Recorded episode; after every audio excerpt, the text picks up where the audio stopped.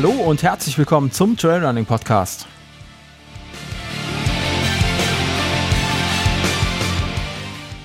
Mein Name ist Sascha und jetzt geht's los.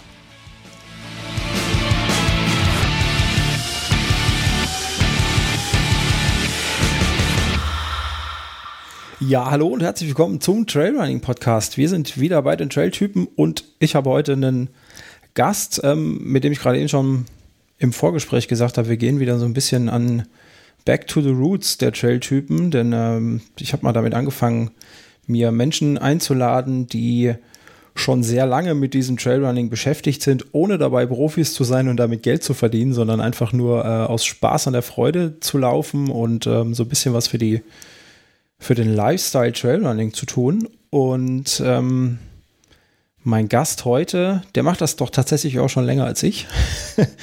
ähm, und ihr kennt ihn. Wer, wer, schon mal nach Trailrunning gegoogelt hat und äh, auf YouTube geschaut hat und in diesem Internet, der wird schon mal auf ähm, den Blog Up to the Top gestoßen sein und ähm, dessen Inhaber, Schreiber, Gründer, Autor habe ich heute hier. Bei mir ist der Steve. Hi Steve. Sascha, hi, grüß dich. Danke, dass ich da sein darf. Ja, danke, dass es nach so vielen Jahren ähm, mal funktioniert hat. Irgendwie. Also ja. Äh, ist ja nicht so, also ich, wir haben es ja bisher nicht so wirklich, glaube ich, versucht, gell? Wir leben schon so lange miteinander, nebeneinander, genau. schreiben nebeneinander ständig. Und äh, jetzt haben wir es dann doch endlich mal geschafft. Genau, jetzt heben wir die Beziehung aufs nächste Level. Genau, jetzt, äh, jetzt, äh, genau. Next Level Beziehung hier im äh, Channel Podcast. Ja, du bist ähm, Blogger seit, ähm, wenn man in deiner About You reinguckt, irgendwie 2009. Das ist schon echt lange, dass du. Da ging's, da ging's los, ja. Ja. Ähm, Damals noch mit einem mit einem Blog über meine Tour zum Kilimanjaro. Genau, mhm. da war ich schon mehr so der Wanderer. Hab da angefangen zu bloggen, um den Leuten zu Hause ein bisschen was zu zeigen. Genau, irgendwann wurde dann aus dem Wanderer Steve der Trailrunner Steve. Und der Blog blieb und genau, nur das Thema hat sich so ein bisschen geändert. Ja, wobei, ne, Wandern und Trailrunning, äh, böse Menschen sagen, ähm, das ist fast dasselbe. Je nach Leistungsklasse ist es dann wahrscheinlich auch dasselbe. Ähm, ja. Genau, wobei es aktuell aber relativ ruhig ist auf dem Blog. Also früher habe ich nach jedem Lauf gefühlt einen Blogartikel geschrieben und Bilder hochgeladen und mittlerweile, keine Ahnung, kann ich die an einer Hand im Jahr abzählen, glaube mhm. ich. Das hat man früher noch gemacht, ne? Dieses Bloggen. Ja, genau, früher. dann kam dieses Instagram, dann YouTube und du weißt ja gerade mal, welche Social Media Kanäle du heute alle bedienen sollst. Gell? Und so ein bisschen Privatleben hat man ja auch noch. Ja, das stimmt ja, wohl. Schwierig. Schwierig, schwierig. Ja, deswegen bin ich irgendwann zum Podcasten gekommen. Das ist einfacher als Blogartikel schreiben. Geht irgendwie schneller von der Hand. ähm, ja, deswegen bin ich dazu gekommen irgendwie. Ja, du machst ähm, ähm, ich weiß gar nicht, wie alt du bist. Ähm, ich schätze schätz uns mal ungefähr selbes Alter. Vorsichtig hm. geschätzt. Ich habe ja auch keine Ahnung, wie alt du bist. dann sag einfach ich ja. Nächst, ich habe nächste Woche meinen runden Geburtstag.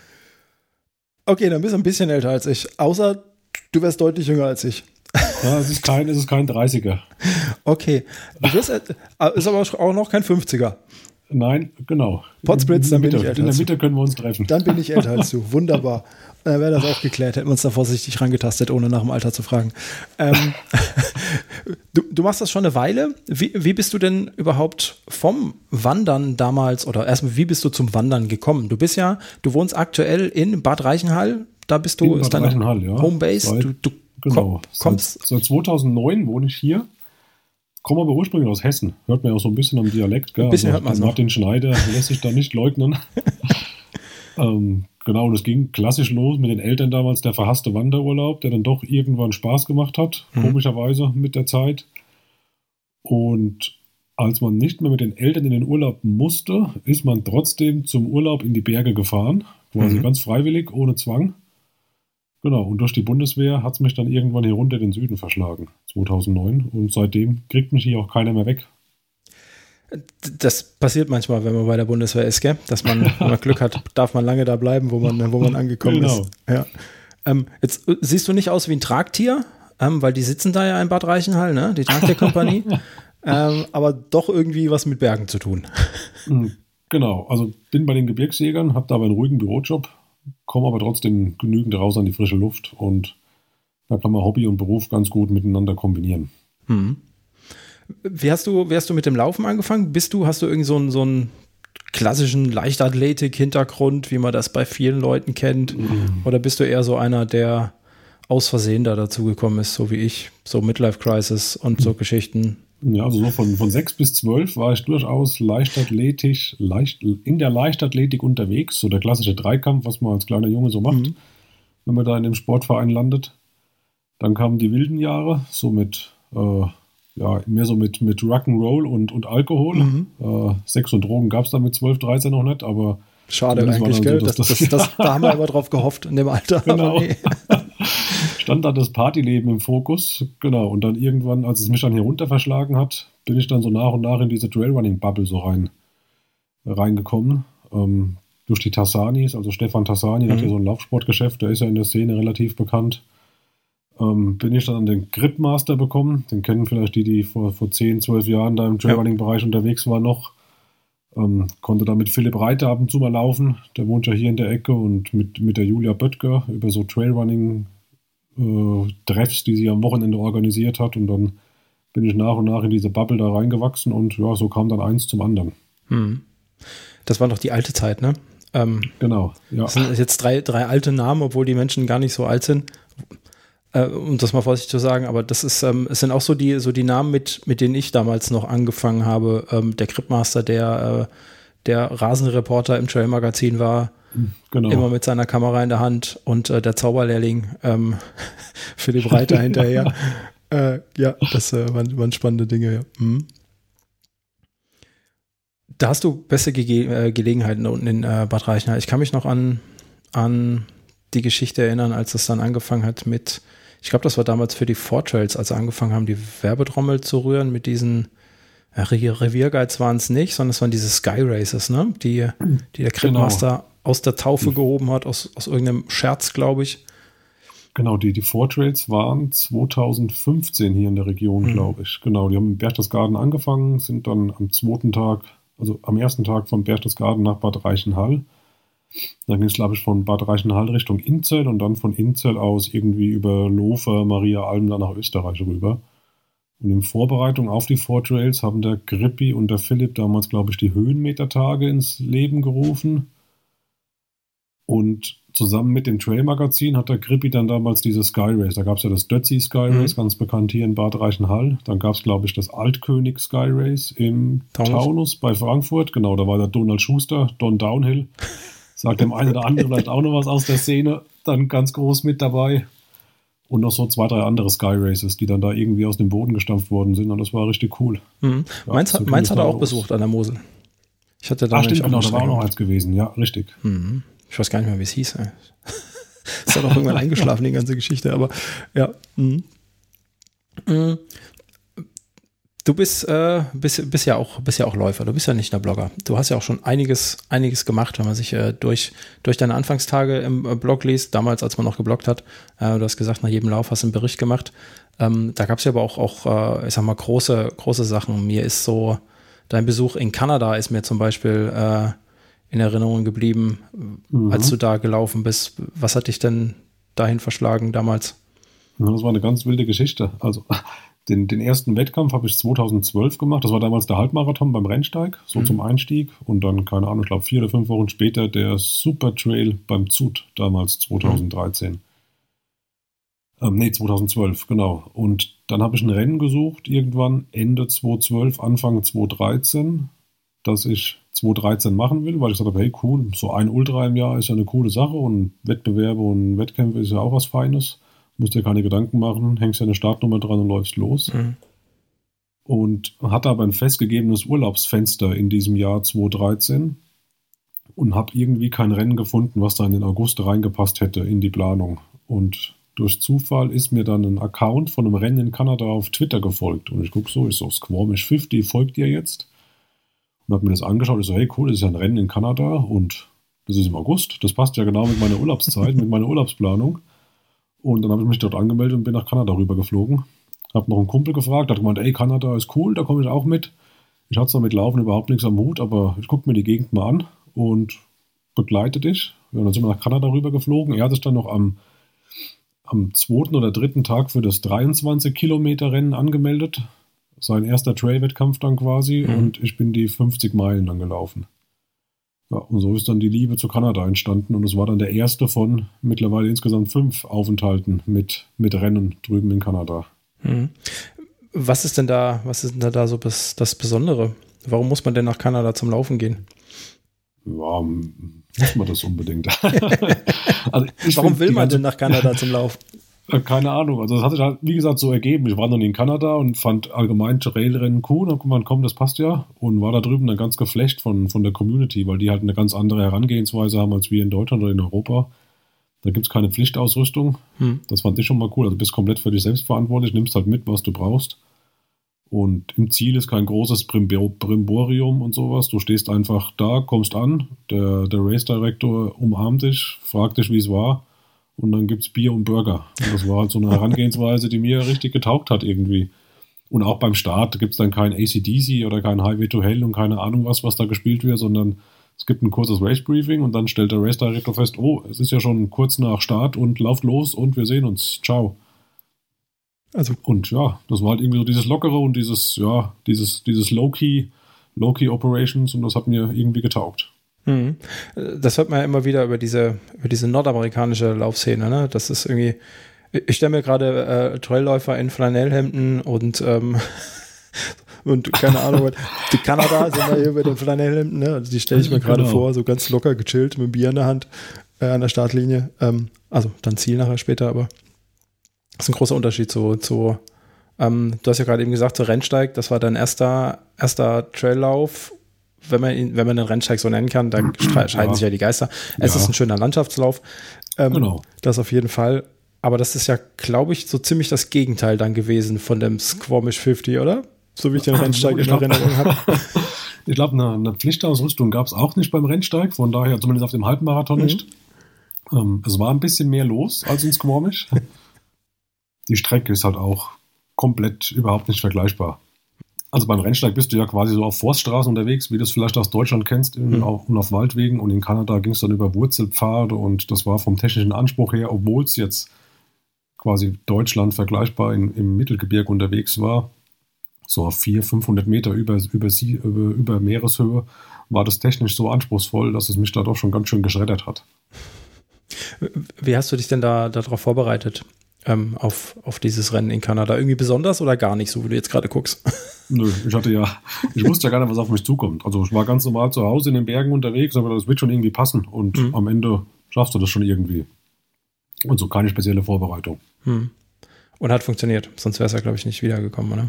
Hat funktioniert. Ich war zwar am Ende und lag mit Krämpfen fünf Kilometer vom Ziel auf dem Trail und konnte nicht mehr aufstehen. ähm, aber ich bin ins Ziel gekommen und es hat gepasst und hat auf jeden Fall gelangt, nochmal wiederzukommen. ähm, du hast ja da auch den, ähm, den Race Director, glaube ich, kennengelernt, ne? Den Gary mhm. Robbins, den kennt man ja auch. Genau, ja. Der war da ganz geflasht, weil wir da quasi als zwei Europäer, als zwei Deutsche hingekommen sind und im Vorfeld, wir waren ja zwei Wochen vorm Rennen schon vor Ort gewesen und da quasi alle Hotspots irgendwie abgelaufen sind und überall mal waren und gepostet haben und der war da so geflasht und hat uns so gefeiert, als wir dann 2013, 2014 wieder dort waren. Das ist, war, ist er total aus dem Häuschen gewesen. Dann kamen wir 2016 wieder, da waren wir dann schon zu dritt gewesen. 2018 waren wir dann wieder vor Ort. Da waren wir dann zu sechst, glaube ich. Okay. Und 2019 waren wir dann schon zu zehnt oder elft. Wow. Ja. Und es ist eine Freude, es ist, so, ja, es ist eine Freundschaft entstanden im Prinzip. Also wir haben heute immer noch Kontakt, ähm, zwar nur über Social Media, aber trotzdem, wir schreiben uns da in unregelmäßigen Abständen und wenn irgendwas ist, kann ich ihn auch jederzeit anschreiben. Das ist schon, schon eine coole Sache. Mhm. Waren das alles Leute aus deinem direkten Umfeld oder wen nimmt man denn da so mit? Wie, wie hast du das denn äh, da organisiert? Ähm, ne, das waren alles Leute anfangs aus meinem direkten Umfeld. Genau, wir haben dort dann noch einen Amerikaner kennengelernt im dritten Jahr der ist dann mitgekommen, zwei Jahre oder drei Jahre später. Ähm, aber ansonsten waren das alles quasi aus der, der Läuferbubble, aus dem Freundeskreis, Leute, die ich da begeistern konnte, mitzukommen. Hm. Das klingt auf jeden Fall mal sehr lohnenswert. Ähm, ich sehe ja immer Bilder von den äh, kanadischen Weiten, von diesen mhm. unfassbar viel Wald und sonst nichts. Und äh, das ist ja auch echt was, was, was mich reizt. Ich bin jetzt vor kurzem wieder in den Wald gezogen, also in den Westerwald, um genau zu sein, nachdem ich ja lange Zeit an der Mosel gewohnt habe. Ähm, und wenn ich jetzt hier, ist natürlich kein Vergleich zu den Weiten, die man äh, allein in, in Nordamerika so hat, in den Wäldern. Aber wenn du, egal wo du hinguckst, nur, nur Grün siehst und Berge mit Grün, das ist das, also ich finde, das hat schon was. Ja, ähm, definitiv. Das ist schon ganz schick. Das ist ein bisschen anderes Laufen als an der Mosel, aber so ist das. Wie, wie sieht es denn bei dir da unten in Bad Reichenhall aus, äh, Trailrevier technisch? Wie, wie kann man sich das denn vorstellen für die, die jetzt noch nicht da unten waren? Ja, wie sieht es bei uns aus? Also im Prinzip, ja, sehr, sehr bergig. Ähm, so die, die klassischen flachen Passagen suchst du erstmal vergebens, außer du läufst Richtung Norden, dann wird es dann schon flach. Mhm. Aber ansonsten kann man schon ordentlich Höhenmeter bei uns trainieren und viel welliges, kopiertes Gelände. Also die, die Oberschenkel freuen sich auf jeden Fall. ja. Ähm, du hast jetzt vorhin gesagt, das äh, ist jetzt ein bisschen, ein bisschen ruhiger um dich geworden, um, äh, um deinen Blog, um die ganzen Social Media Kanäle, aber du läufst ähm, trotzdem noch weiter. Du hast nicht irgendwie Pause machen müssen, großartig verletzungsbedingt, wie man das bei, bei vielen kennt, die dann plötzlich verschwinden, äh, irgendwie in der Versenkung oder äh, wie, wie lief das bei dir ab? Warum hört man nichts Nö. mehr von dir? Der, der Nachwuchs, der wird jetzt zwei Jahre alt, mein Sohn, im, im Juli der verändert dann doch einiges, was man anfangs vielleicht nicht so auf dem Schirm hat. Man mhm. denkt so, ja, da kommt ein Kind und die Frau ist ja da und passt auf, aber wenn man dann abends von der Arbeit nach Hause kommt, dann sind auf einmal andere Dinge im Fokus. Ja. Ähm, was, was, sehr schön ist, was ich vorher nie gedacht hätte, dass das dann doch so, so viel Zeit und auch und, in Anspruch nimmt, aber auch trotzdem so viel Spaß macht. Und dann bleiben halt die Laufschuhe einfach mal irgendwo in der Ecke stehen gell, und du kümmerst dich halt um dein Kind. Ähm, aber trotzdem habe ich es geschafft, dann irgendwie die Balance zu finden zwischen Arbeit, Laufen und Familie, um da mein Pensum, was eigentlich relativ wenig ist im Vergleich zu dem, was manche andere darunter spulen. Also ich laufe in der Woche 50 Kilometer und 2.500 Höhenmeter, kommen so auf, keine Ahnung, fünf bis sechs, maximal sieben Stunden in der Woche, also mhm. eine Stunde pro Tag und das lässt sich relativ gut unter Not bringen. Ja. Ja, so Nachwuchs verändert, äh, verändert einiges, wie du schon gesagt hast. Ne? Und selbst wenn man dann vielleicht nachher noch irgendwie, wenn der Kleine schläft oder so, ne, dann ähm, geht man vielleicht noch laufen, äh, dann schreibt man aber keine zwei, drei Stunden mehr an irgendeinen Blogbeitrag oder schneidet genau, irgendein Video ja. dazu. Ne? genau. Genau, ja, das kann ich ja gut nachvollziehen. Du gehst halt über zu den Early Birds, gell? also was jetzt so vor den letzten ein, zwei Monate, dass du halt morgens um 4 Uhr aufstehst und dann vor der Arbeit noch eine Runde runterspulst. Gell? Das kostet Überwindung am Anfang, mhm. aber wenn man da mal draußen war, dann tut es einem doch relativ gut und man denkt sich, jawohl, war die richtige Entscheidung. Das ist ja was, was ich absolut nicht nachvollziehen kann und was mir jeder sagt, der frühmorgens laufen geht. Ich bin immer so furchtbar im Arsch, wenn ich äh, ähm, jetzt fange ich nicht so so früh an äh, mit Arbeiten, so sieben, halb acht oder so. Also eigentlich eine recht humane Zeit. Wenn ich aber davor noch ein Stündchen laufen gehen müsste, müsste ich ja voll früh aufstehen. Ich bin ja immer so gerädert. Äh, ja, also wie, wie lange dauert das? Grade, bei mir passt es gerade am Freitag eigentlich, weil Bundeswehr arbeitet jetzt am Freitag nicht ganz so lang. Mhm. Da fällt um, um 11 Uhr bei mir zumindest dann der Hammer. Und das heißt, wenn ich morgens um 4 Uhr aufstehe und dann bin ich, keine Ahnung, um 5 Uhr am Trail oder um halb fünf und laufe dann so ein, zwei Stunden und komme dann nach vier Stunden Arbeiten um 11 zu Hause an. Dann gibt es kurz Mittagessen und dann macht Junior Mittagsschlaf. Ah. Schon mal zwei Stunden Mittagsschlaf und da ist der Freitag ideal genutzt, würde ich sagen. Ja, das stimmt wohl. Ja, wenn man sich dann so, ich muss leider mit dem kleinen Mittagsschlaf machen gehen. Das, also der schläft ja nicht ah, alleine. Ganz, und ganz schwierig, ganz schwierig. Aber kleiner Tipp, wenn die sich das erstmal angewöhnt haben, das kriegst du irgendwann nicht mehr raus und dann musst du immer und dann hast du keinen Bock. Kein Problem. Mittagsschlaf geht immer. Okay, gut. ja, ähm, mit, mit einem Pensum von knapp 50 Kilometer in der Woche und zweieinhalbtausend Höhenmeter, jetzt wirst du wahrscheinlich vielleicht schmunzeln über die zweieinhalbtausend Höhenmeter, weil du dich nicht großartig anstrengst, um die zu laufen, weil die einfach vor deiner Tür liegen, gehe ich mal von aus. Ne? Das ist genau, immer so, ja. wenn man, wenn man den Menschen sagt, ich wohne ja auch nicht ganz flach hier ähm, und habe auch schon mal gern was weiß ich, 400, 500 Höhenmeter auf, auf einem Zehner, wenn ich mich ein bisschen anstrenge, so wirst du jetzt wahrscheinlich auch wieder schmunzeln, ähm, aber gegen Flachland-Tiroler, die dann wirklich jeden Höhenmeter suchen müssen, da ist das natürlich auch wieder ein bisschen was anderes. Ne? Ja. Ähm, aber so mit so, mit dem Pensum könnte man doch schon auch wieder an, an Wettkämpfen teilnehmen. Hast du da aktuell Interesse dran oder fällt das hinten runter, weil du sagst, die Zeit ist rum erstmal? Also Ich probiere mich in drei Wochen am ZUT. Also ah. 2014 bin ich den 100er gelaufen und will mir jetzt, was haben wir jetzt? Genau, neun Jahre später nochmal den 100er geben. Oder 110 sind es ja mittlerweile. Mhm. Ähm, genau, und da stehe ich in drei Wochen an der Startlinie. Und dann mal schauen, was passiert. mal schauen, was passiert. ja, es äh, wird ACDC kommen oder so und dann äh, geht's los. Wahrscheinlich, ja. Viel Pflichtausrüstung im Rucksack und dann geht's los, genau.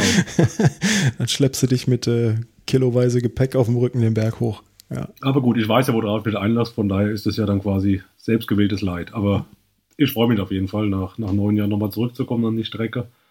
Die hat mir die, die letzten Jahre nicht ganz so gut gefallen, wo es diesen flachen, keine Ahnung, diese flache 15 Kilometer am Schluss gab, weil sie diesen letzten Anstieg rausgelassen oder irgendwie verlegt hatten. Mhm. Aber jetzt scheint die Strecke doch weitestgehend wieder so zu sein, wie ich sie von 2014 her noch kenne. Und von daher war ich da relativ schnell mit der Anmeldung dieses Jahr. Mhm. Hast du den, äh, den ZUT die letzten Jahre verfolgt? Kannst du sagen, wie der sich verändert hat, so rein von der Organisation her? Weil neun Jahre ist ja doch, da hat sich doch schon einiges getan in, in, in der Trailrunning-Szene, ne? auch in der Wettkampfszene. Ja, de definitiv. Also wir sind ja damals noch in Greinau gestartet und es gab nur zwei Rennen. Es gab den 100er und den, den Super Trail, der damals, glaube ich, 62 oder 68 Kilometer lang war. Hm. Und jetzt gibt es ja fünf oder sechs verschiedene Strecken. Ähm, zweieinhalbtausend oder dreitausend Starter insgesamt. Also er ist auf jeden Fall größer geworden. Sie mussten ja auch das Start, Startzielgelände dann nach Garmisch verlegen, weil es in Greinau in diesem Musikpavillon anscheinend zu eng wurde mit der Zeit. Hm. Also scheint schon ein riesiges Event geworden zu sein. Der war ja schon immer groß, der ZUT, ja. ähm, und ist jetzt nochmal eine Nummer größer. Von daher bin ich mal gespannt, was da, was da auf mich zukommt. Aber ich, ich finde es nach wie vor ein klasse Event und gerade mit den vielen Streckenvarianten, denke ich mal, auch ideal für Einsteiger, die einfach mal reinschnuppern wollen und dieses, dieses Rennfeeling da mitnehmen wollen. Und von daher hoffe ich, dass es den noch lange geben wird. Hm. Das äh, äh, Veranstaltungssterben hat man jetzt ja auch in den letzten Jahren mitbekommen, ne, dass diese kleinen und mittleren Läufe so langsam irgendwie, ja, dass es den an Teilnehmern mangelt. Ne? Das äh, kriegt man ja auch immer wieder mit. Da scheint der Zut ja dann doch noch ganz gut verschont zu, äh, geblieben zu sein. Ne? Als, als ja, genau. Wobei du mich jetzt nicht fragen darfst, ob die Teilnehmerzahl jetzt runtergegangen ist über die Jahre oder ob die da relativ hm. konstant geblieben sind. Ähm, da habe ich jetzt keinen, keinen Einblick drüber. Aber ausreichend, um äh, nicht abgesagt zu werden. Und äh, ich glaube, so wie ich das beobachtet habe, steigt, also die, die Streckenauswahl ändert sich ja auch regelmäßig oder wurde ja auch immer mehr, wie du gesagt hast. Ne? Also scheinbar scheint da schon der Bedarf da zu sein. Ähm, der, der Waschel aus dem Endurance Talk, ähm, der startet, ist, ist angemeldet für die 14 Kilometer, glaube ich, also für die Einsteigerstrecke, ne? was, was ja auch eine wunderbare Möglichkeit ist, um das einfach mal kennenzulernen und da mal loszulaufen. Mhm. Ja, definitiv. Also wie gesagt, ich kann es eigentlich nur jedem, jedem ans Herz legen, dort mal mitzumachen, wenn er irgendwie die Möglichkeit hat. Hm. Trailrunning ist noch nicht tot, gell? Nein. das hätte man ja zwischendurch mal denken können, äh, dass ich, dass ich diese bunten Typen so langsam, äh, die sind alle alt geworden und äh, aber da kommen neue bunte Typen nach. Das finde ich, äh, finde ich spannend ja, an dem Sport. Das ist, das ist gut, ja. Ja. Ja. Ähm, Wettkampf ist so eine, so eine Geschichte oder Wettver äh, Wettkampfveranstaltung. Ähm, eine nicht ganz natürliche Evolution vom äh, Bergsteiger, Blogger, Trailrunner zum Race Director. Die hast du ja gemacht. Ähm, da hast du ja ganz stolz von erzählt und ich habe es auch schon, schon im Blog gelesen. Ähm, zumindest wie du es äh, das angekündigt hast. Äh, von was, von was sprechen wir da? Was, was organisierst du mit? Also ich bin mit im Organisationsteam des Salomon Altenstadt City und Trail hier in Bad Reichenhall. Mhm. Ein Event, was gewachsen ist aus dem ehemaligen Rupertus-Thermenlauf. Also Rupertus-Thermen ist ja so ein, so ein Erholungsbad mit Sauna und hier Blubberblasenbad bei uns in Bad Reichenhall. Mhm. Und das war ganz früher mal ein bekannter Halbmarathon hier in der Region, der im Prinzip in der, in der Stadt startete. Irgendwann wurde dann der Start so ein bisschen außerhalb von der Stadt verlegt und dann im Prinzip um den See außerhalb der Stadt ging und dann wieder zurück ins Startsiegelände. Ähm, kombiniert mit einer 10-Kilometer-Strecke noch, also quasi so ein Volks- und Jedermannslauf. Mhm. Und letztes Jahr haben sich dann die Veranstalter gedacht, um mal was Neues in die Stadt zu bringen. Ähm, sie nehmen Verbindung auf mit, mit Philipp Reiter. Der Philipp ist ja hier bei uns in Bad Reichenhall quasi so ein Markenbotschafter für den Bergsport. Mhm. Ähm, und gucken, ob sie das Event irgendwie auf neue Füße stellen können. Und herausgekommen ist dann eben der Alpenstadt City und Trail. Im Prinzip eine, eine Mischung aus Trail-Wettkampf, der erste Part und dann der zweite Part ein, ein, ein Stadtlauf über jetzt dieses Jahr 10 Kilometer oder 3,3 Kilometer für die Hobbyläufer und Walker. Mhm. Und der Philipp war eben verantwortlich, der ist verantwortlich für den, für den Part Trailrun, also geht bei uns dann auf den Hochstaufen, auf den Hausberg. Mhm. Und er hatte mich dann letztes Jahr gefragt, ob ich Interesse habe, mit, mit in der Organisation mitzuwirken und ihn da zu unterstützen. Und da habe ich ohne lang zu überlegen sofort zugesagt. Und genau, jetzt haben wir dieses Jahr dann die zweite Austragung gehabt.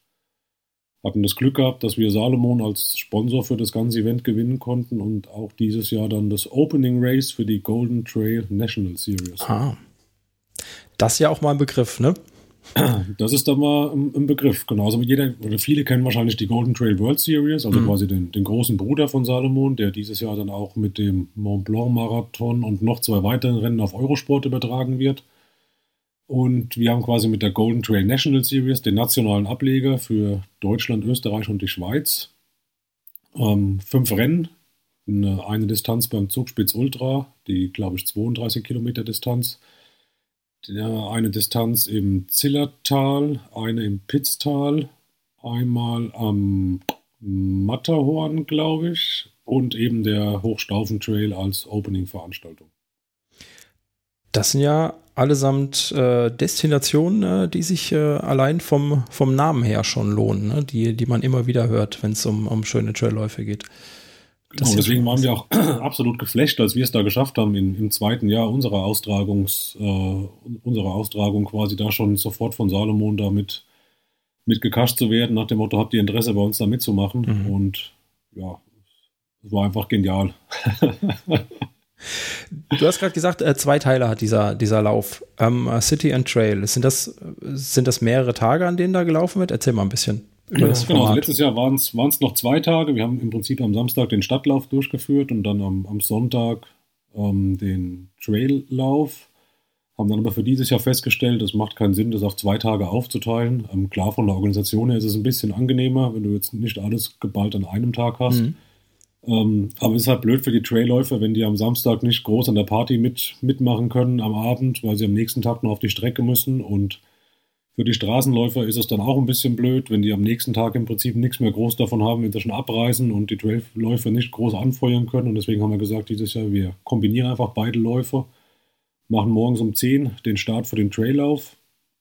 Ähm, mit einer Cut-Off-Zeit von fünf Stunden kriegen wir das auch wunderbar unter über den äh, Vormittag und den frühen Nachmittag. Mhm. Ähm, genau, 15 Uhr Siegerehrung und dann geht es um 16 Uhr quasi nahtlos weiter mit dem Kinderlauf und um 17.30 Uhr dann mit dem Stadtlauf über die 10 Kilometer. Und so haben wir quasi das ganze Event auf einen Tag gepackt und am Abend dann für alle gemeinsam eine Party mit Liveband, sodass dann jeder auch was von der Band und dem Bier hat am Abend. Hm. Das äh, klingt, klingt sinnvoll genutzt, der Tag. Gibt es auch Menschen, die, die beides laufen? Die den Trail laufen und, und ja, die, die, Stadtvariante? Wir hatten in der Tat, letztes Jahr hatten wir Leute gehabt, gut, bei zwei Tagen bietet es sowieso an, da ja. irgendwie ein Zehner zum Aufwärmen und dann am nächsten Tag noch ein Traillauf. Und dieses Jahr hatten wir, wir hatten keine separate Wertung, wo wir beide quasi, äh, beide Läufe gewertet haben, um zu gucken, wer da am, am besten abschneidet. Aber es müssten drei oder vier Leute gewesen sein, die beides gemacht haben. Und ohne jetzt zu viel erzählen zu wollen, aber ich gehe davon aus, dass es nächstes Jahr auch noch eine Kombi-Wertung geben wird. Hm. Ähm, genau, wo wir dann die nochmal irgendwie extra ehren, die, die beide Läufe mitmachen. Das klingt auf jeden Fall spannend, ähm, weil man dann doch zwei unterschiedliche, also es sind zwei unterschiedliche Sportarten. Ne? Das ist im Prinzip dieses Traillaufen, da kommt es ja doch auf ein bisschen was anderes an, wie wenn man, ich weiß nicht, ist der 10-Kilometer-Kurs äh, relativ flach bei euch? Ist das so ein, so ein Stadtlauf durch Fußgängerzonen und an Schaufenstern vorbei, wie man das kennt? Genau, die 10 Kilometer gehen wirklich durch die Fußgängerzone, durch den Kurpark durch und mhm. noch den einen oder anderen Park, den wir hier in Reichenhall haben. Es sind insgesamt drei Runden, 3,3 Kilometer. Mhm. 3,3 Kilometer Kurs, den du dreimal läufst.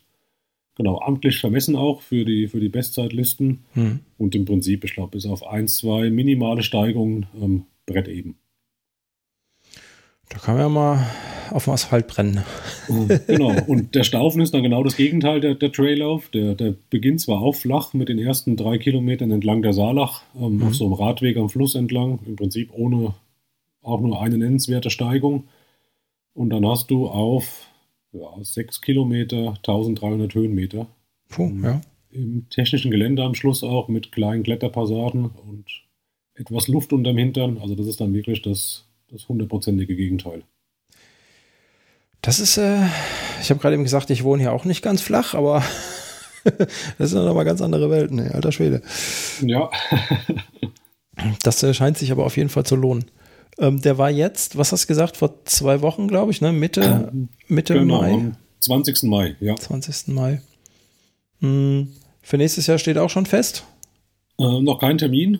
Ähm, wir haben jetzt unsere Nachbesprechung und erste Besprechung für 2024 Mhm. ähm, Ende Juni und dann mal schauen, ob wir da schon einen Termin raushauen können. Aber es wird wieder auf den Mai herauslaufen. Ja, macht ja Sinn, ne? dass man, dass man so ein bisschen Regelmäßigkeit drin hat, auf jeden Fall. Ja. Genau. Das klingt auf jeden Fall nach einem, nach einem spannenden Lauf. Ich schreibe mir mal das auf, kommt auf meine Liste. Du kennst bestimmt die Listen, die man sich macht mit den Läufen. Mehr als die Hälfte davon wird mir eh nie laufen. Ist Ich, ich kümmere mich um den. Startplatz. Wenn du sagst, du willst laufen, hiermit sehr herzlich eingeladen. Jetzt Äh, kommst ja. du mehr raus. Ah, verdammte Axt. Ja, der ruckzuck hat man sich in irgendwas reingequatscht. Ähm, Genau. Ja. Aber schön mit dir, Steve. Ähm, Nein, Hallo, schreib mich da mal auf. Verbindungsproblem. Hallo. Ja, ist irgendwie ganz komisch. Internet ist hier schlecht im Moment. ähm, wie ist denn so der Unterschied, wenn man, wenn man sagt, man nimmt an Veranstaltungen teil und äh, man organisiert Veranstaltungen? Was ist denn Mm. so deine Erfahrung damit? Also ich glaube, dass man auf jeden Fall merkt, wenn der Veranstalter schon mal an einem Rennen teilgenommen hat und weiß, was er da veranstaltet. Hm. Das merkt man zum Beispiel auch beim UTLW im Bayerischen Wald, wenn da die Jungs und Mädels das Event auf die Beine stellen, dass es einfach von Trailrunner für Trailrunner ist, was ja auch in deren, in deren Slogan steht. Ähm, die gehen dann mit einer ganz anderen, ja, mit einer ganz anderen Herangehensweise an die ganze Sache dran, als man das jetzt von einem kommerziellen Veranstalter, der vielleicht jetzt nicht die extreme Bindung zu der Community hat, ähm, herkennt. Und von daher glaube ich schon, dass es in meinen Augen wichtig ist, dass der Veranstalter auf jeden Fall irgendwie den Bezug hat zur, zur Community und auch selbst schon mal Rennen gelaufen ist, dass er Mhm. weiß, was er da im Prinzip fabriziert und den Leuten am Ende des Tages verkauft. Und ich finde es als Veranstalter halt mega, dass du dann in der Position bist. Du, keine Ahnung, du nimmst an Rennen teil, du siehst Bilder im Internet von glücklichen Läufern, die über die Ziellinie drüber laufen, die emotional ankommen und sich freuen über den ersten Platz oder über eine gute Zeit oder einfach nur ins Ziel gekommen zu sein. Die Väter und Mütter, die die Kinder vor der Start, vor der Ziellinie noch irgendwo im, im Zielkorridor aufnehmen und mit denen zusammen über die, über die Ziellinie laufen. Und dann denkst du dir, oh, das ist ja echt cool. Und wenn du das dann bei deinem eigenen Event hast, dann weißt du dass du irgendwo mit dafür verantwortlich bist, dass die jetzt genau in dem Moment das, das fühlen, was die sonst, also was sie ausdrücken und was du sonst nur von irgendwelchen Bildern und Videos kennst von anderen Events. Und das ist dann schon ein ziemlich cooles Gefühl, muss ich sagen. Man weiß, dass man den Leuten da so einen Moment verschafft. Mhm. Und das ist es auf jeden Fall wert, dann so ein Event auch auf die Beine zu stellen. Und das entschädigt dann auch für die ganzen Strapazen davor und die ganzen schlaflosen Nächte und keine Ahnung, Abende, die man sich da um die Ohren geschlagen hat in den Team-Meetings. Aber ja, so Ja. die, die, die Finishline-Vibes, die entschädigen echt für alles. Das glaube ich gern. Wie viel, wie viel Arbeit ähm, steckt man denn da rein? Ähm, wir als Läufer sehen ja immer nur, ich sag mal, den Tag vorher wird aufgebaut. Äh, kaum ist ist der letzte durch die Ziellinie, wird schon wieder hektisch abgebaut. Das ist ja das, was wir so sehen. Aber ähm, wie viel Arbeit steckt denn da im Vorfeld da drin, um sowas zu organisieren? Hey du, Episoden wie diese sind nur möglich, weil ihr mich finanziell unterstützt. Wie genau das funktioniert, findest du in den Shownotes dieser Episode. Als Unterstützer bei Steady bekommst du als Dank für deinen Support alle Episoden der Trailtypen eine Woche früher auf die Ohren. So, und jetzt geht's weiter. Danke. Also wir haben, wir haben das Glück, der, also wir, der Philipp und ich, dass wir halt mit, mit dem Orga-Team, das davor ja, glaube ich, 15 Jahre lang den, diesen Halbmarathon betreut hat, im Prinzip ein, ein Team haben mit einem Wissen und mit, mit Connections und Verbindungen, das ist einfach unbezahlbar. Also wenn die quasi ins Rathaus reingehen und rufen, nee, wir machen an dem und dem Tag das Rennen, dann weiß sofort jeder, okay, die sind wieder da, das und das ist zu machen und hier sind die Unterlagen, die Formulare, füllt sie aus, ihr wisst Bescheid. Ähm, Von daher ist der, der Aufwand, glaube ich, vergleichsweise gering, den, den wir da haben, weil wir uns da einfach mit, mit dranhängen können an diese, diese super Organisation und das super Team. Ähm, aber dennoch sind es natürlich dann im, im Vorfeld im Prinzip alle, anfangs alle vier Wochen, wo wir uns dann treffen im Team am Abend für so drei bis vier Stunden. Und am Ende so in der heißen Phase, die letzten zwei Monate sind es dann alle drei Wochen, Hm. wo man sich trifft zur, zur Koordinierung, plus die Zeit, die man dann so noch verbringt, um irgendwelche Absprachen zu treffen, ähm, auf der Gemeinde oder in der Stadt vorbeischaut, auf dem Bauhof vorbeischaut, ähm, E-Mails schreibt, irgendwelche Verträge unterschreibt und so weiter. Also da steckt doch schon einiges an Arbeit drin.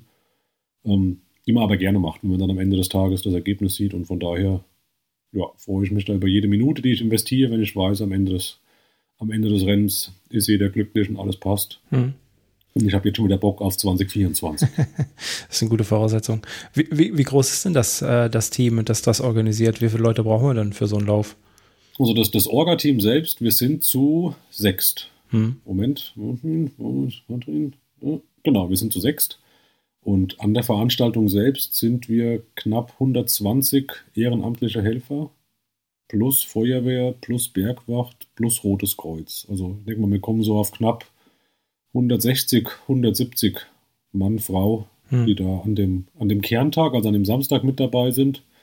Von denen wiederum aber auch dann 40 mindestens am Tag davor mit Aufbau beschäftigt sind und ja, so circa 30 am Tag danach mit dem Abbau. Hm. Bei wie vielen Teilnehmern hattet ihr dieses Jahr? Wir hatten gemeldet knapp über 600. Wow. Insgesamt, also auf ja. Trail und Straße und Kinderlauf. Und gut, jetzt die No-Show-Quote abgezogen, waren wir bei um die, um die 500 plus minus. Das ist echt viel, echt viel Orga und Helfer für, für Läufer. Also der Quotient ist da schon, schon recht gut, ne?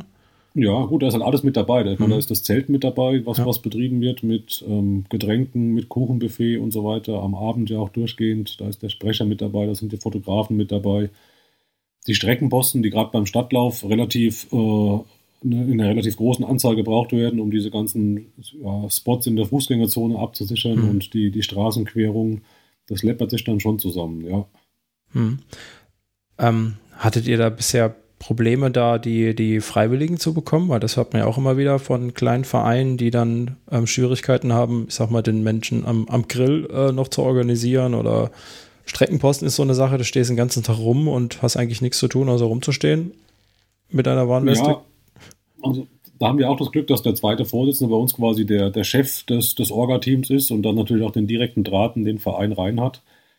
Ähm, er kämpft schon an, an manchen Stellen um, um die Freiwilligen, dass die kommen. Aber sie, wenn sie kommen, dann haben sie alle Bock drauf mhm. und, und sagen alle am Ende des Tages, jawohl, nächstes Jahr sind wir wieder mit dabei. Und wir haben zum Glück auch dann, ich, ich nenne sie mal diese Ehrenhelfer, die jedes Jahr dabei sind, die ihre feste Aufgabe haben ohne die wir es auch gar nicht schaffen würden. Also die den Gabelstapler fahren oder das, den Zeltaufbau koordinieren oder ganz genau wissen, okay, ich bin der Mann an der Startnummernausgabe und das schon seit Jahren machen. Und im Prinzip stellst du denen das Laptop hin und sagst, hier, hau rein, wir sehen uns in fünf Stunden wieder und du musst dir nichts Gedanken machen, weil du weißt, okay, es läuft und der klappt, das, das läuft, die Startnummern werden ausgegeben. Der kann die Nachmeldung mit tracken und kann die Leute nachmelden. Also ohne diese Ehrenhelfer, wenn du jedes Mal dann nochmal extra Personal quasi einlernen müsstest in diese Funktion, dann mhm. wäre es schon mühsam. Aber so hast du deine Multiplikatoren, die jedes Jahr mit dabei sind, auf die du setzen kannst. Und das macht es dann schon ein bisschen einfacher. Mhm. Das sind so, so Sachen, an die denkt man, glaube ich, gar nicht, als wenn man damit nichts zu tun hat, ne? Wie viele Leute da, wie viele kleine Rädchen da, da wirklich ja, wichtig genau. sind.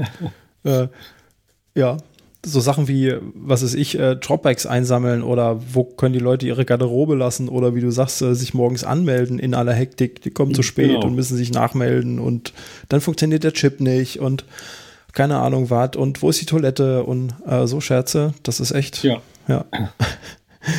ja, das ist viel Arbeit für so ein All-Inclusive-Paket mit, du musst mhm. einfach nur loslaufen, äh, jemand hat sich Gedanken über die Strecke gemacht. Äh, jeder, jemand sorgt dafür, dass du Essen hast unterwegs, wenn du welches brauchst. Ne? Das ist äh, schon ganz spannend. Gut, bei uns gab es keine Verpflegungspunkte auf der Strecke. Ja. Das hat es dann einfach gemacht, aber.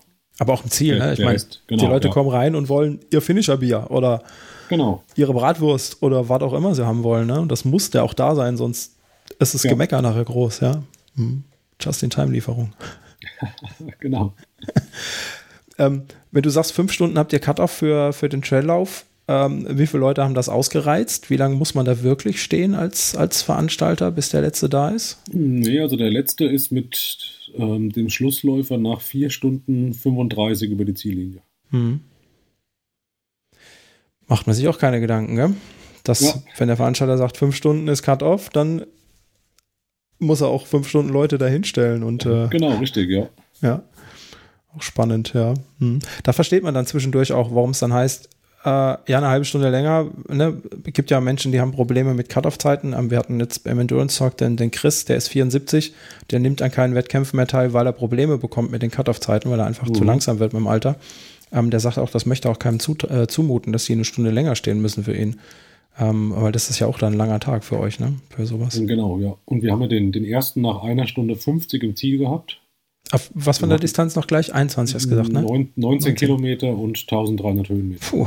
Mhm. Mhm. Wir hatten das auch so kalkuliert gehabt im Vorfeld. Also die Streckenposten waren da auch schon draußen gewesen wieder, Mhm. nachdem das Feld am Morgen quasi das, ähm, den Punkt passiert hatte. Aber die stehen dann im Prinzip, wenn es blöd läuft, über drei Stunden an der, an der Stelle. Mhm. Wie gesagt, so wie du sagst, da musst die Leute erstmal finden, die da Bock drauf haben, sich drei Stunden.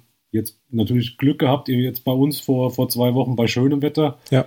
Irgendwo in die Pampa zu stellen, aber wenn es blöd läuft, stehst du da halt auch, wenn es Hunde und Katzen regnet. Mhm. Kann man nicht, äh, nicht, äh, nicht viel genug wertschätzen, die Arbeit der Freiwilligen in den Ja, Vereinen. Ne? definitiv. Hm. Das äh, ist auch so ein bisschen, ähm, mir tut es immer ein bisschen weh, wenn man, wenn man diese ganzen großen, bösen kommerziellen Veranstaltungen sieht ähm, und dann sieht, wie, wie kleine Vereine die Leute nicht mehr zusammenbekommen. Ähm, Mhm. Finde ich immer, finde ich immer ein bisschen schade. Ich muss mir selber natürlich an die Nase packen. Ich, wann ist mein letzter Wettkampf gewesen, den ich gelaufen bin? Der ist jetzt auch schon drei Jahre her. Ähm, dass ich mich irgendwo angemeldet habe, aber das ist einfach, wenn man sieht, wie viel, wie viel Liebe da drin steckt. Ähm, und jetzt mal ganz ehrlich, zwischendurch siehst du ja auch Leute, die dir dabei helfen, ein tolles Erlebnis zu haben, wo du siehst, mit Laufsport haben die eigentlich nichts am Hut, außer den Tag dir zu helfen. Genau, richtig, ja. Und das finde ich dann immer besonders phänomenal, dass sich so Menschen, die einfach nur Spaß daran haben, scheinbar dir einen guten Tag zu machen und dann an die Strecke Ja. stellen und sich von dir anranzen lassen, weil, keine Ahnung, du keine Sicherheitsnadeln für deine Startnummer dabei hast und so Kleinigkeiten. Man ist ja dann auch gereizt ein bisschen, wenn man äh, morgens im Stress ist an der Stadt. Ja, genau. Ja.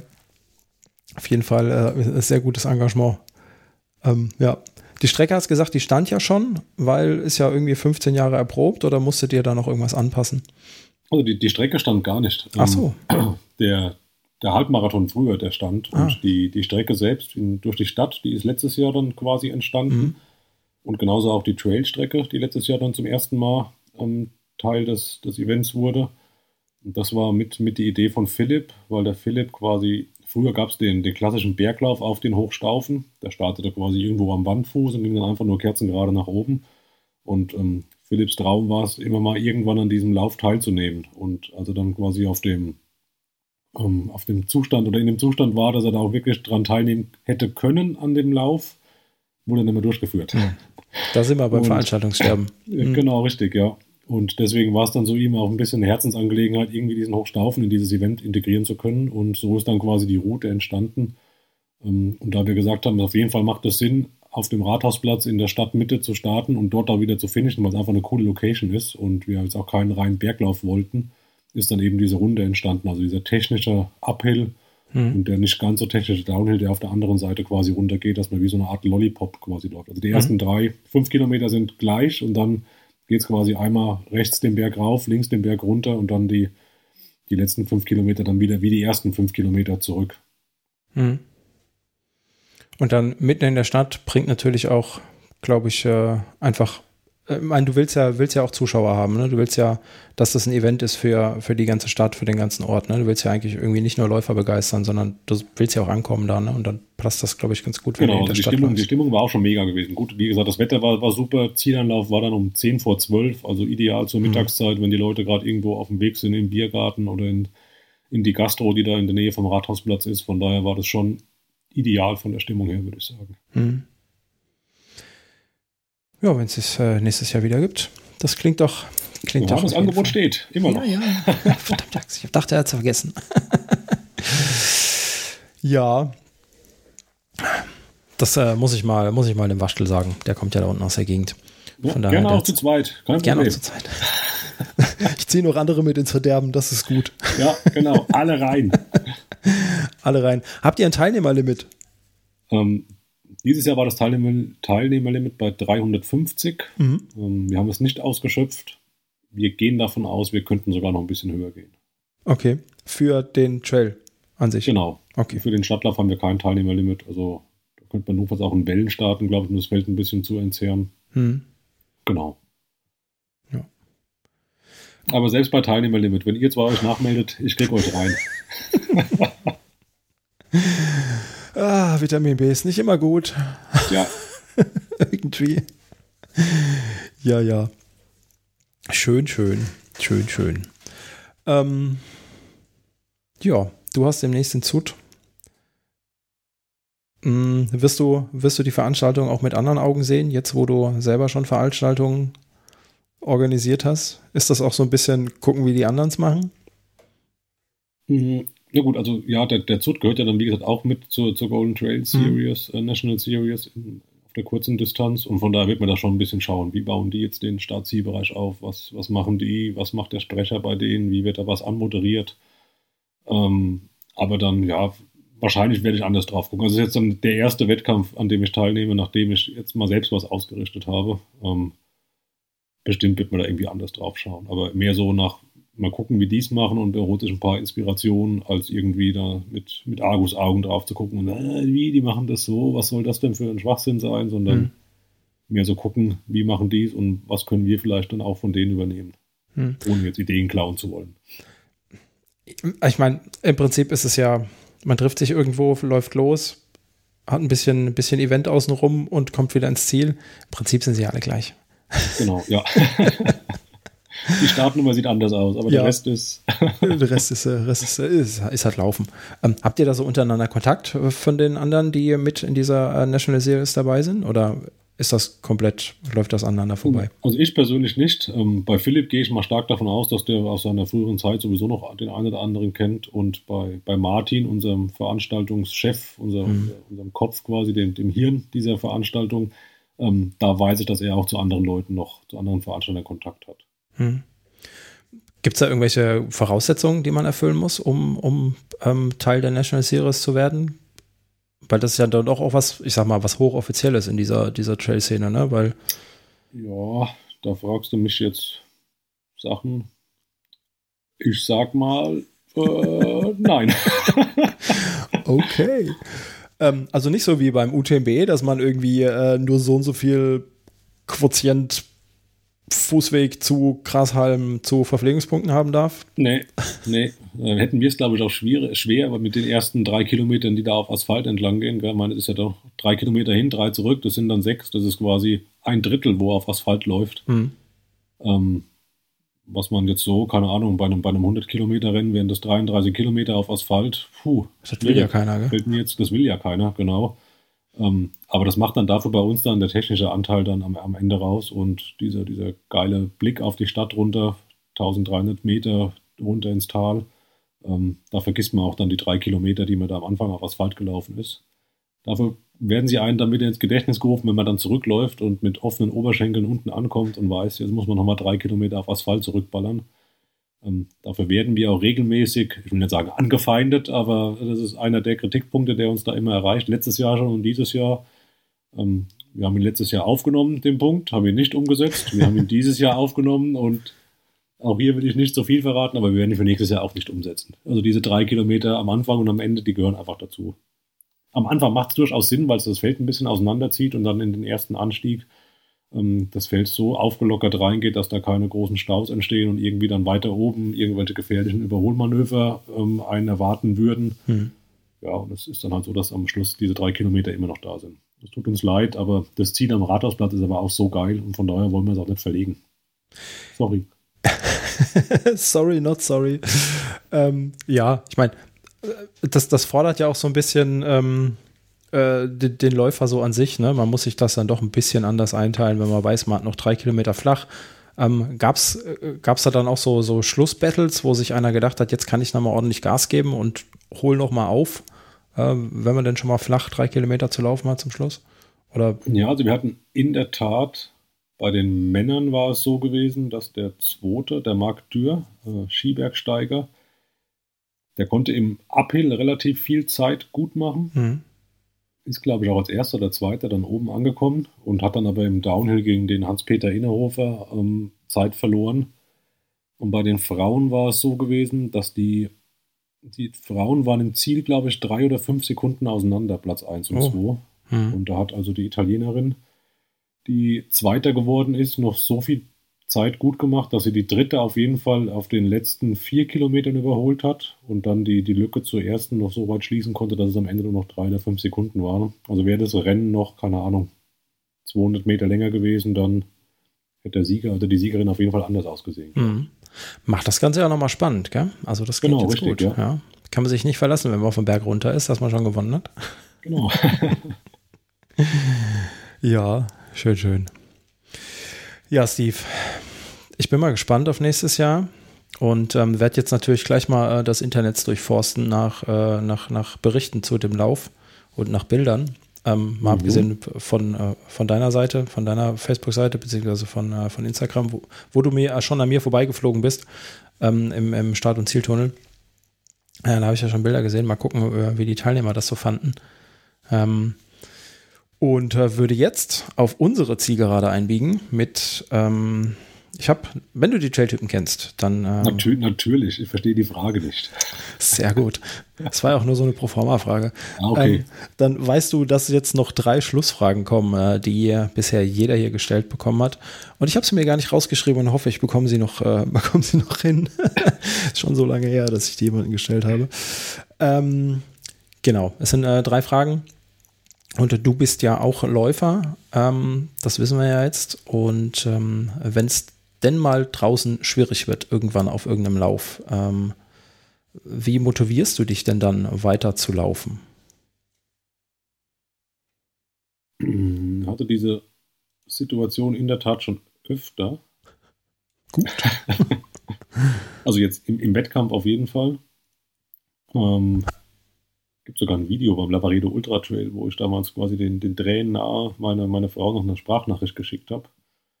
Ähm, wo einfach nichts mehr ging und irgendwie der, der Körper nicht mehr wollte. Aber irgendwie habe ich mich dann doch aufgerafft nach einer kurzen Pause und ich glaube, es gab ein Nutella-Brot und eine Cola an der Verpflegungsstation und dann ging es weiter. Also oft muss man einfach nur mal einen Moment innehalten, in sich gehen und dann läuft es schon wieder irgendwie. Das ist so meine, meine Motivation. glaub. Einfach mal kurz stehen bleiben, reflektieren, wieso, weshalb, warum bin ich jetzt hier, was, was ist der Grund, ähm, was muss ich machen, dass es weitergeht und dann, wenn es weitergehen soll, geht es dann schon weiter. Ich habe da jetzt kein, kein Mantra oder keine Musik, die ich mir irgendwie reinballer, Mhm. ähm, sondern ja, einfach in mich gehen und dann schauen, was der Körper sagt. Und da hörst du dann auch tatsächlich drauf oder nimmst du das dann wie die Streckenänderungswünsche einfach zur Kenntnis und nee. da, da höre ich dann in der Tat drauf, ja. Also dann gibt es auch notfalls, wenn es dann blöd ist, auch ein Did Not Finish. Das ist dann halt einfach so. okay, da scheust du dich auch nicht vor. Nö, nö, gar nicht. Okay, das ist sehr vernünftig. Gut, ähm, wenn du draußen auf den Trails unterwegs bist oder wenn du deine Feierabendrunde oder wir haben jetzt gelernt, du läufst ja morgens auch sehr gerne, was muss auf jeden Fall mit? Was brauchst du an Ausrüstung, an Ja, Keine Ahnung, also ich brauche auf jeden Fall meine Uhr. Ähm, einfach nur zum, zum Tracken, dass ich am Ende weiß, okay, so und so weit war es und so und so viele Höhenmeter waren es. Und um es auf Strava hochzuladen, weil if it's not on Strava, it didn't happen. Ganz klar.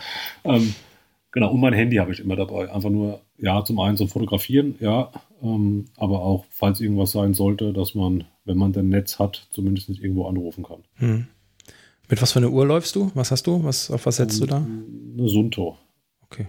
Welche? Genau, schon, schon immer Sunto, genau, angefangen mit der Mbit 1, dann die Mbit 3 und jetzt die Sunto 9. Ah, Genau. Mhm. Das war das erste 9er Modell damals, ja. ja. Sunto 9 laufe ich auch. Ich habe auch äh, eine Mbit davor gehabt.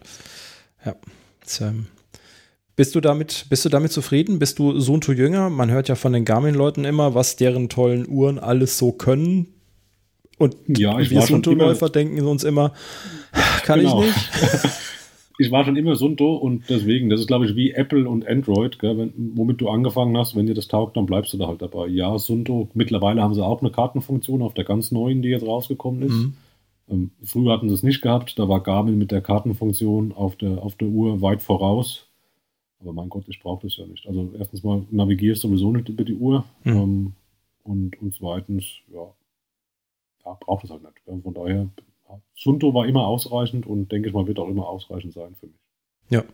ja, sehe ich ähnlich. Das smarteste Feature der Sunto 9 ist ja irgendwie, dass man seine Musik steuern kann, wo ich heute noch nicht ganz kapiert habe, wie man irgendwas damit steuert. Lauter Keine, leiser. keine Ahnung. Ich drücke immer auf Knopf rum. Ich kann sowieso die Hälfte der Funktionen nicht. Ich kann meinen mein Lauf starten Und das war's. Und ich kann ihn beenden. Ähm, da gibt's mhm. ja noch so viele Sachen mit. Sunto hat ja noch hier dieses Sunto Guides. Dann kannst du was auch immer mit auf deine Uhr anzeigen lassen. Habe ich überhaupt gar keine Ahnung von. Also wahrscheinlich bräuchte ich einfach nur eine Stoppuhr und ein Pulsmesser. das gibt so viele Funktionen, die brauchst du doch unterwegs alle gar nicht. gut, gut. Ähm, letzte und entscheidende Nachdenkfrage. Ähm, wenn du eine Sache am Laufsport ändern könntest, was wäre das? Ich weiß ja, dass diese Frage kommt, weil ich ja die Trail-Typen kenne und ich habe mich auch schon oft beim Laufen gefragt, was antworte ich denn, wenn er mir vielleicht mal irgendwann diese Frage stellt. Und ich habe da noch nie wirklich eine, die Patentantwort für mich gefunden. Das ist, glaube ich, immer so ein bisschen tagesformabhängig. Ähm, zwei Dinge, die mich momentan so ein bisschen umtreiben, vielleicht ist einmal der, der Einfluss des, des UTMB auf die, die ganze Szene ähm, mit diesen ähm, bei UTMB Races, die mhm. jetzt nach und nach da alle aus dem Boden sprießen, ähm, angefangen mit dem Aufkaufen vom Mozart von oder mit dem quasi mit, mit der Aufnahme des Mozart 100 Lavaredo äh, Taravera in Australien ähm, bis zu dem Punkt, dass jetzt die Golden Ticket Races für Western States auch so ein bisschen UTMB gebrandet sind, weil ja Western States auch irgendwie da mitmischt bei in diese UTMB-Familie. Das ist eine Entwicklung, wo ich aktuell nicht weiß, ob ich es durchweg positiv finden soll oder durchweg negativ. Sicherlich hat es den einen oder anderen positiv, positiven Aspekt, aber wenn man mehr drauf rumdenkt, findet man auch durchaus negative Punkte, mhm. die sowas haben kann, wenn es so eine, so eine Monopolstellung. Oft wird es verglichen mit der, mit der Ironman-Debatte, die man im Triathlon irgendwann vor 10, 15 Jahren geführt hat. Ja, ist, ist schwierig. Ich beobachte es auf jeden Fall und habe noch kein hundertprozentiges Gespür, ob ich da jetzt pro oder contra am Ende des Tages dafür oder dagegen bin. Mhm. Ähm, und die andere Sache, ich war immer ein großer Gegner, gibt es auch, glaube ich, Blogbeiträge über dieses äh, bezüglich ähm, Trailrunning, Organisation in Verbänden und Vereinen, ähm, weil ich jetzt einmal nicht der, der typische deutsche Vereinsmeierer bin und da eh kein großer Fan davon bin, aber zum anderen, weil ich gesagt habe, ja, Trailrunning ist ja hier run-free und keine mhm. Regeln und jeder macht das, wie er, wie er das für richtig hält und wir brauchen da keinen Verein, der sich da über alle drüber stellt und probiert, irgendwas zu regulieren und zu tun. Ähm, aber gerade jetzt in Bezug auf die, die Trail-WM in Innsbruck, die ja nächste Woche stattfindet, wenn man das so ein bisschen verfolgt hat, wie es dann mit der Nominierung der Athleten so ein bisschen hin und her ging, ähm, weiß ich auch nicht, ob es am Ende des Tages vielleicht besser wäre, wenn wir so einen Trailrunning-Verband oder einen Dachverband hätten, losgelöst vom Leichtathletikverband und dem, mhm. dem Berglaufsport der sich eben gezielt um diese Athleten im Trailrunning kümmert und dann auch gerade dann so eine Organisation bei der Weltmeisterschaft mit Nominierung etc. pp. in die Hand nimmt und da einheitliche Standards schafft für alle, weil dann schafft man es, glaube ich, auch ein Team auf die Beine zu stellen, das auf jeden Fall vorne mitspielen kann und wettbewerbsfähig ist. Ist das jetzige bestimmt auch. Ähm, aber auch dann alle Leute mitzunehmen und junge Sportler zu motivieren, sich vielleicht irgendwo doch nochmal ein bisschen mehr zu pushen, dass sie sich qualifizieren können für das Team, für den WM-Lauf etc. pp. Weil sonst, glaube ich, werden wir über kurz oder lang von den anderen Nationen, von den klassischen Berglauf-, Trailsport-Nationen abgehängt, wenn wir da keine Struktur reinbringen. Deswegen bin ich aktuell so ein bisschen mehr pro Trailrunning-Verband, der das alles so ein bisschen dachmäßig in die Hände nimmt und probiert zu organisieren und auf ein Level zu heben. Mhm. Ja, ich bin auch mal gespannt, äh, wie, wie die WM ausgeht. Es gibt ja einige Namen, die überraschenderweise nicht auf irgendwelchen Listen stehen, ähm, wo man sich eigentlich gedacht hätte, theoretisch hätten die ja nominiert werden müssen für ihr Land, ne, wo du dir denkst, was ist da eigentlich los? Ähm, möchte jetzt hier keine Namen nennen und erstmal keine Debatte los, äh, lostreten, ja. allein aus Respekt vor den Athleten, die da jetzt starten dürfen, weil genau, absolut, mal, ja. es, es trifft, äh, es hat auf jeden Fall keine Falschen getroffen, die da sind. Es fehlt vielleicht der eine oder andere, aber ich meine, das Kontingent ist ja auch immer begrenzt, ne, der Menschen, die ja. da starten dürfen. Deswegen, wie du sagst, wenn es so einen Verband gibt, der sich auch das ganze Jahr darum kümmert ähm, oder zwischen den WMs äh, sich darum kümmert, äh, die Leute zu fördern. Das, das gehört ja auch mit dazu, ne? die Förderung. Ähm, weil Trailrunning ist ja bei uns, auch wenn wir jetzt in den letzten Jahren, ich meine, die Ida hatte ich ja bei mir, die, die das Ganze ja ähm, sehr professionell betreibt, aber die ist ja, ähm, die muss ja nebenbei auch noch studieren. Also ich meine, die ist ja auch kein, kein Vollprofi, wie man das vielleicht kennt von, von genau, anderen Nationen ja. oder aus anderen Sportarten, sondern die wird auch irgendwann äh, anfangen müssen zu arbeiten. Ähm, also Trailrunning ist auch Arbeit auf dem Level, die, die die Leute da betreiben, aber du weißt, was ich meine. Ja. Also mit Bürojob und so und die hat ja nicht umsonst Architektur studiert, ähm, um da vielleicht auch irgendwann mal vielleicht mit Geld zu verdienen. Ähm, und deswegen weiß ich, weiß ich auch nicht, ob das nicht, nicht besser wäre, wenn wir, wenn wir das Ganze auf professionelle Beine stellen würden, ohne die Vereinsmeierei, die wir dann regelmäßig bei Olympia zum Beispiel sehen. Diese, das genau, ist dann das ja. große Negativbeispiel. Ja, da bin ich äh, voll und ganz bei dir. Hm. Ja, und die UTMB-Geschichte, das hat uns bisher halt, also äh, tolle Bilder gebracht, ne? Wie du sagst, wird auf Eurosport, äh, läuft jetzt Trailrunning. Ähm, das ist halt, das ist das Positive, was ich sehe. Ja. Du kannst dich sonntags morgens hinsetzen und wie du den Hannover Marathon guckst, kannst du irgendeine ähm, äh, Trailveranstaltung bei UTMB gucken, ne? Oder in Ironman oder so. Ist halt immer, immer so die Geschichte. Und, und ich meine, das, das Live-Coverage beim UTMB, das ist mega. Also ja. wenn du dieses UTMB-Wochenende da, das, das Live-Cover auf, auf deren Seite und auf YouTube verfolgst, das ist also Welt, Weltklasse. Da wüsstest du nicht, was du da jetzt noch groß anders machen solltest. Wenn du überlegst, wo die teilweise dann filmen und den, den Stream dann da aus welchen Regionen mhm. senden. Und das machen die ja mittlerweile auch dann für, für Istrien zum Beispiel. Jetzt ein Rennen, was jetzt nicht ganz so ähm, auf dem Radar von vielen Leuten ist, aber auch da gibt es dann genau dieses Coverage und mhm. Da bringt es dann schon was, wenn man da so einen großen Player mit drin hat. Aber ah, schwierig. ja, wenn es einfach wäre, wäre es Fußball. Ja, genau. Irgendwie. Wobei es da ja auch wieder Dramen gab, glaube ich, am Wochenende habe ich auch nur so am Rande mm, mitbekommen. Ja. Wäre ja schon lange raus äh, aus der Geschichte mit dem Fußball. Aber ja. Tja, danke Steve für die Nachdenkantwort. Helmut, schön, dass du dir in deiner Vergangenheit darüber Gedanken gemacht hast bei deinen ja. Läufen, was du antworten kannst. Das finde ich gut. Das finde ich gut. Ähm, ja. Vielen Dank, dass du da warst. Danke für die Einladung. Gerne, gerne. Ähm, hier bei den Trailtypen gehört das letzte Wort immer dem Trailtyp. Ähm, du darfst gerne noch sagen, wo man dir folgen kann, warum man dir folgen sollte. Ähm, die letzten Worte gehören dir quasi. genau, man, man, kann mir folgen unter ähm, uptothetop.de. Das ist quasi mein alter Blog, wo jetzt rudimentär mal irgendwann was bisschen was hochgeladen wird. Ähm, unter dem, dem Hashtag findet man mich auch auf Instagram bei Twitter, glaube ich, mit unterstrich.de, wobei da auch relativ wenig äh, Input ist auf Twitter. Ähm, ich habe einen YouTube-Channel mit ein, zwei Videos zu, zu Rennen und Schuh-Reviews, auch unter Up to the Top, glaube ich, auf YouTube. Genau. Und mhm. für das Rennen ähm, unter cityundtrail.de oder City und Trail auf Instagram. Da könnt ihr euch dann auch zu gegebener Zeit für 2024 anmelden, außer der Sascha und der Waschtel, ja, weil die sind ja quasi schon übernehme ich das dann, gell? Ihr seid gesetzt. Ja. Okay, okay. Vielen Dank. Steve, äh, war schön mit dir. Ich äh, wünsche dir noch einen schönen Abend und äh, vielleicht hört danke, man sich ja in Zukunft nochmal hier auf diesem Kanal oder sonst irgendwo. Sehr gerne. Und äh, dann wünsche ich dir einen schönen Abend. Mach's gut. Bis dann. Und wir sehen uns 2024.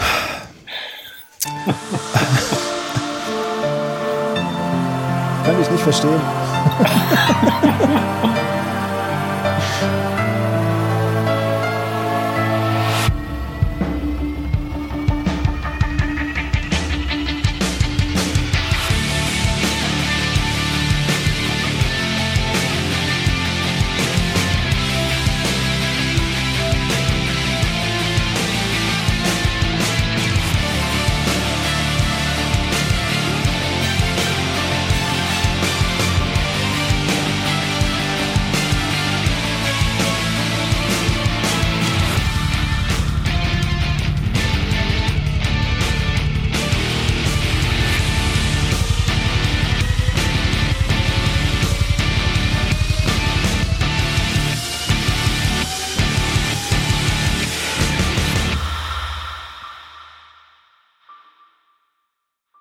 Hallo, ich bin's nochmal, Sascha. Wie du weißt, ist der Trailrunning Podcast kostenfrei und er wird's auch immer bleiben, versprochen.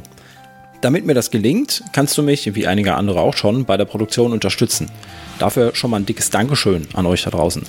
Das geht ganz einfach, zum Beispiel durch einen Dauerauftrag, per Steady oder per PayPal. Wie genau du mich unterstützen kannst, findest du unter trailrunnerstock.de slash supporter.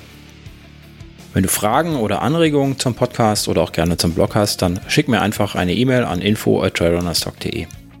Und wenn du einfach nur ein bisschen mein Ego streicheln möchtest, dann bewerte doch den Podcast auf iTunes oder irgendeiner anderen Plattform, die dir diese Möglichkeit bietet. Vielen Dank. Tschüss.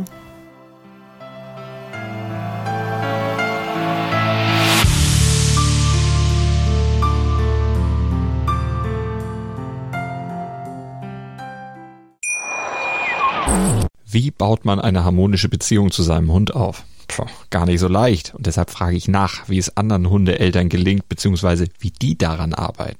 Bei Iswas Dog reden wir dann drüber. Alle 14 Tage neu mit mir, Malte Asmus und unserer Expertin für eine harmonische Mensch-Hund-Beziehung, Melanie Lippisch. Iswas Dog mit Malte Asmus. Überall, wo es Podcasts gibt.